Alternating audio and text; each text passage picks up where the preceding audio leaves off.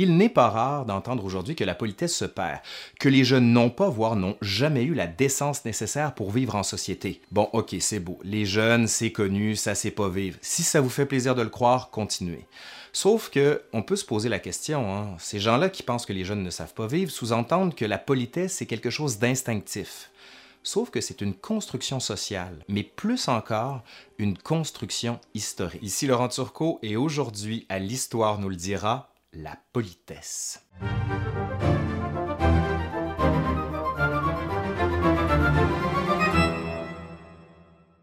Bon, déjà, avant, on va définir les concepts. Hein. Qu'est-ce que ça veut dire politesse? Bon, on peut se référer au dictionnaire. On peut se référer? OK, on va le faire. Un ensemble de règles qui définissent un comportement. Mais tout le monde t'en fout. Mais qui vous demande de vous occuper des paroles. On n'est pas très avancé avec ça. On peut donc se servir des gens qui ont travaillé longtemps sur la politesse. Et j'ai nommé Norbert Elias. Ding! Avouez, il a l'air quand même sympathique là-dessus. Hein? Bon, bref, OK. Norbert Elias, qui est un sociologue du début du 20e siècle, qui va parler de ce qu'il appelle la civilisation des mœurs. Qu'est-ce qu'il entend par là? Elias va avancer l'idée de la conquête du monopole de la violence par l'État. Bon, ça, c'est pas neuf, hein, on le connaissait déjà avant lui. Sauf que pour Elias, ce monopole de la violence a pu s'imposer par le processus d'autocontrainte et de refoulement des pulsions et des passions. Pour Elias, l'autocontrainte, c'est l'intériorisation des normes. C'est-à-dire, si vous avez envie de frapper quelqu'un après qu'il vous a insulté, ben, vous n'allez pas le faire. Pourquoi? Parce que c'est tellement intériorisé en vous. C'est ce qu'on appelle l'autocontrainte. Et ça n'a rien d'instinctif, c'est quelque chose d'appris. Donc, de quand ça date, la politesse? Le 4 novembre au soir. Faut remonter plus loin. On dit que c'est dans la courtoisie que s'expriment les normes de comportement attendues par les gens qui vivent dans la société. On va retrouver quelques ouvrages qui structurent les normes sociales, comme par exemple à la fin du 14e siècle, le Livre des manières, où on explique aux gens qui veulent faire partie de la cour les comportements qui seront attendus de leur part dans l'espace curial. Mais quand on parle de courtoisie, on parle souvent de la fine fleur de l'amour, et bien sûr de l'amour courtois. Mais attention, hein, ici on a toujours l'impression que l'amour courtois, c'est la dévotion que les hommes doivent envers les femmes. Si les femmes sont mises sur un piédestal, l'amour courtois s'adresse uniquement à celles qui sont de conditions sociales supérieures. Et les fameuses règles que l'on fixe, c'est simplement pour l'espace curial, donc très peu de personnes. On est loin d'être dans la généralisation de ce qu'on pourrait qualifier de politesse. Au 15e et 16e siècle, ça s'accélère et ça se précise. Ça, c'est l'époque de la Renaissance, et plus spécifiquement de la Renaissance italienne. Il y a différentes cours qui entrent en concurrence les unes contre les autres. Vous avez Florence, Milan, Venise, le Vatican, Ferrare et d'autres encore qui combattent pour savoir laquelle est la plus importante politiquement, militairement, mais aussi culturellement. Et une des manières de montrer qu'on est supérieur, c'est de montrer qu'on a l'élégance, qu'on a cette manière de se distinguer et de relever la tête pour faire ha ha ha, nous sommes meilleurs que les autres. Vous devenez, vous devenez pas bien. hein? Et c'est là que va arriver Baltasare Castiglione, qui va écrire un livre en 1528 qui s'appelle Il libro del cortegiano, le livre du courtisan. Ce livre-là va avoir un succès phénoménal en Europe. Il va inventer un thème, le thème de la conversation sur les modes de comportement à avoir dans la cour. Il raconte un code de politesse et un code d'élégance. Mais plus encore, il raconte ce que doit être le courtisan idéal. Comme par exemple, il doit savoir manier les armes. Mais attention, hein, manier les armes selon les formes. Alors j'attends que vous vous pétiez un bras et je me casse. Maniez-vous le tronc. Mais on peut pas se péter un bras. À partir du moment où c'est bien péremptoire, Ouais, pas comme eux par exemple. Mais il doit avoir également des qualités morales, comme l'humilité, le courage, la modestie, et tout ça, il doit le montrer et devenir un modèle pour la société. Mais Castiglione va inventer un mot qui va définir ce que devrait incarner le courtisan. Et ce mot, c'est la sprezzatura. Sprezzatura? That is a big word. I have heard it means the effortless display of grace. Il y a une règle très universelle qui me semble valoir plus que tout autre sur ce point pour toutes les choses humaines que l'on fait ou que l'on dit.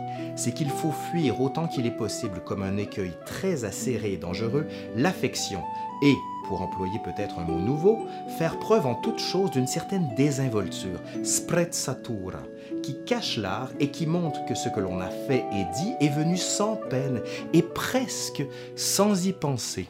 Toute une littérature va s'inspirer de Castiglione. On va développer dans différents aspects de la vie courtisane, comment on doit se comporter, comme au jeu, comme à la promenade, comme en société, bref, dans tous les aspects de la vie. En 1530, peu de temps après Castiglione, un autre auteur va publier un ouvrage.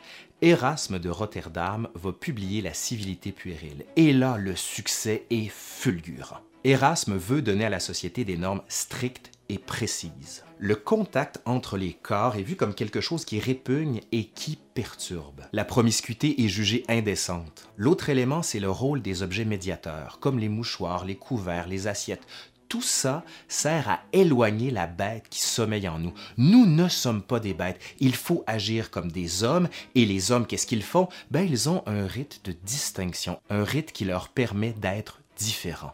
C'est ça la distinction, c'est être différent du peuple. Avec son ouvrage, Erasme va innover en trois points. Premièrement, il s'adresse aux enfants. Deuxièmement, il s'adresse à tous les enfants, pas juste l'élite, mais de toutes les conditions sociales.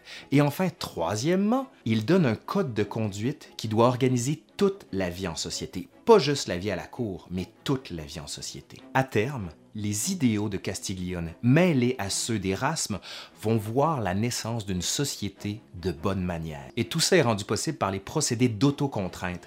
La civilité vient empêcher les hommes d'agir comme ils le veulent. Il crée un horizon d'attente. Pour être sûr que tout le monde comprenne, parce que tout ça, bien sûr, c'est un peu théorique, on va utiliser des proverbes pour bien montrer qu'il faut se distancer de la bête. Être têtu comme un âne, s'entendre comme chien et chat, bailler aux corneilles, être une vraie peau de vache, prendre la mouche, donner de la confiture au cochon, avoir une faim de loup, manger comme un cochon. Et je suis sûr qu'il y en a d'autres, donc n'hésitez pas à les poster en dessous de cette capsule pour bien sûr m'éduquer encore. Au 17e siècle, le terme civilité tombe peu à peu en désuétude. On va voir émerger celui de bienséance et d'honnêteté.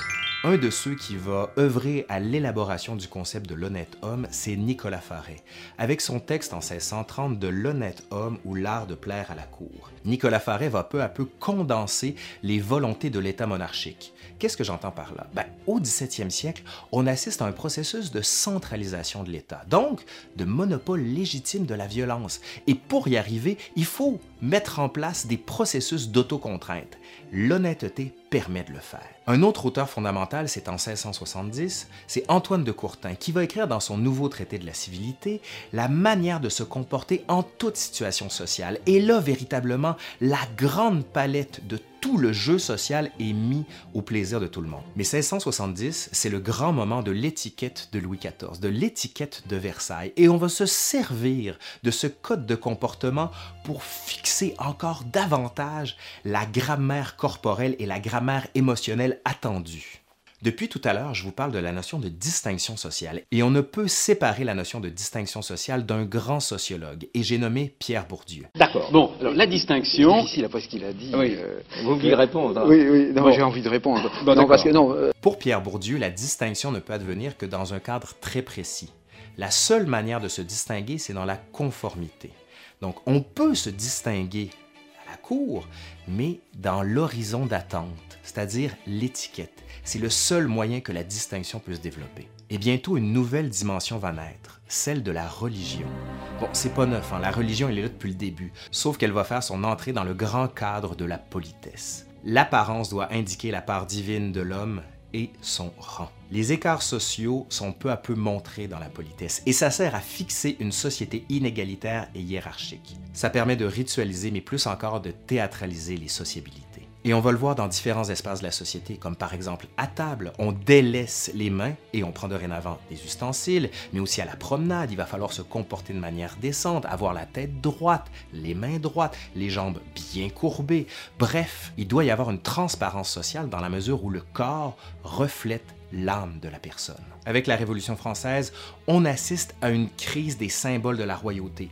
On veut mettre à bas tout ce qui représente l'Ancien Régime. La Révolution prône l'égalité. Et comme la civilité représente l'inégalité, on va tout faire pour la mettre de côté et l'éradiquer. À Paris, il y a un journal révolutionnaire, le Mercure national, qui va même écrire, et je le cite, Il faut un changement des mœurs et usages, l'instauration d'une politesse révolutionnaire. Dorénavant, tous les citoyens, qui d'ailleurs s'appellent citoyens, sont invités à se tutoyer. Non, le vouvoiement n'est plus acceptable. Pourquoi? Parce que le vous est adressé à un seigneur et qui sous-entend toi et tes vassaux. Il est plusieurs et dans la société que l'on veut construire, un individu n'est qu'un individu mais plus encore, on le voit comme la survivance du régime féodal dont on veut se débarrasser à tout prix. Il y en a même certains qui vont aller très loin dans la fin du vouvoiement.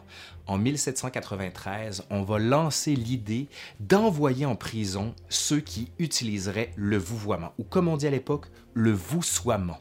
Aucune loi ne sera adoptée cependant, mais il va quand même avoir des histoires assez bizarres comme par exemple ce garçon de café qui travaille au café Procope sur la rive gauche. On est le 15 décembre 1793. Il est à la fin de sa journée, il est fatigué et là il sert deux hommes et dit bonjour, est-ce que je peux vous servir quelque chose? Et les deux hommes sont presque des enragés, se disent non, non, là ça suffit, nous vous voyez, c'est trop. On va prendre le garçon de café, on va l'amener chez le commissaire en disant ha il nous a vous voyez, il est passible d'un crime contre l'humanité. Bon, je paraphrase hein, pour les besoins de la cause. Mais ça vous montre quand même à quel point la politesse est quelque chose qui représente l'inégalité. Et pour les révolutionnaires, il faut la mettre de côté et passer à autre chose. Passer la Révolution et l'Empire, reviennent en masse ceux qui ont fondé l'ancienne politesse de l'Ancien Régime. Et on va voir des titres revenir pour dire, bon ben écoutez, les gens ne savent plus comment se comporter en société, donc on va republier ces grands textes qui ont fait la grande valeur de l'aristocratie et de l'élite. On est donc rendu au 19e siècle. Le 19e siècle, c'est l'âge d'or de la politesse bourgeoise. Deux grandes nouveautés apparaissent. La première, c'est que la cour n'est plus l'unique centre qui sanctifie les codes de politesse. Pourquoi? Parce que la ville, avec ses multiples espaces, ses cafés, ses théâtres, ses opéras, fonde de nouveaux rapports sociaux, de nouveaux comportements. La deuxième raison, c'est qu'avec la société qui est celle de la révolution industrielle et bientôt de la révolution capitaliste, on assiste à l'enrichissement rapide de toute une caste de gens. Mais le problème, c'est comme ces gens ont fait de l'argent rapidement, et on va les appeler les nouveaux riches, ben, ils n'ont pas nécessairement la décence, l'élégance, l'étiquette. Ils vont donc vouloir montrer à tous ceux qui font partie de l'élite que eux aussi ont les codes de comportement. La politesse à la française, celle qui sert à polir les comportements, va être vue comme la quintessence de l'art de vivre. Et ils vont être plusieurs à vouloir la déployer un petit peu partout en Europe et même dans les Amériques. Le savoir-vivre n'est donc plus uniquement l'apanage de l'aristocratie. Un jeu social plus ouvert s'instaure en conjonction avec le libéralisme. Et comme de plus en plus de gens s'enrichissent, ben, il faut les former. Le savoir-vivre va donc devenir une sorte de savonnette à vilain. Ça veut dire qu'on enlève les restes de roture sur nous pour se présenter propre, décent et agréable. Et qu'est-ce qu'on voit apparaître? Encore une fois, plusieurs traités de civilité, de traités de savoir-vivre, de politesse, d'étiquette. Les mots sont un peu interchangeables. Et là, ça va être diffusé encore plus largement parce que comme l'imprimerie coûte de moins en moins cher, on est à l'époque de la culture de masse où on diffuse des romans, des journaux, et bien ces traités de civilité vont trouver un public de plus en plus large. L'ouvrage le plus connu, c'est sans doute Les usages du monde de la baronne Staff, qui est publié en 1889, qui, dix ans plus tard, compte déjà 131 éditions, mais aussi on peut compter en Angleterre le Advice to Young Ladies on Their Duties and Conduct in Life de T.S. Arthur en 1849, ou encore The Complete Etiquette for Ladies and Gentlemen en 1900. Mais le 19e siècle, c'est aussi celui de l'Amérique, les États-Unis d'Amérique qui commencent à prendre leur place dans l'histoire et dans le commerce mondial. Et un petit peu partout, on voit apparaître ces jeunes Américains enrichi qui sillonne l'Europe.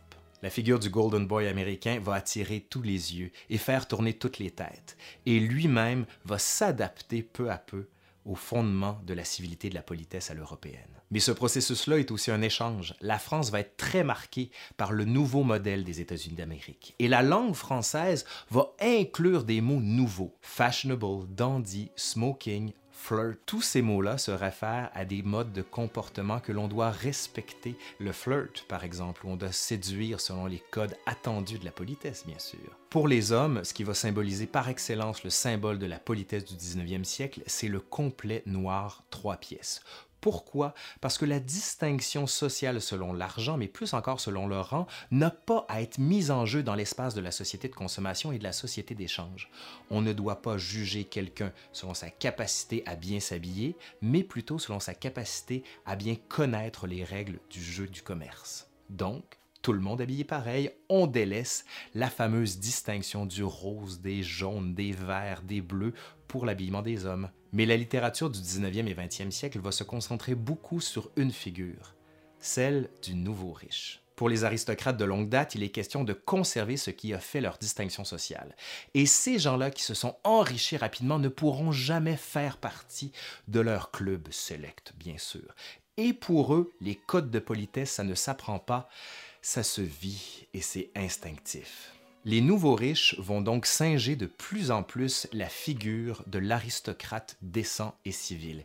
Et on va pousser encore plus loin les règles de la politesse. Et c'est à ce moment-là que le maître va demander au domestique de s'adresser à lui à la troisième personne. Comme par exemple le domestique qui demande Monsieur a-t-il bien dormi? Et le maître de répondre Oui, Nestor, j'ai magnifiquement bien dormi.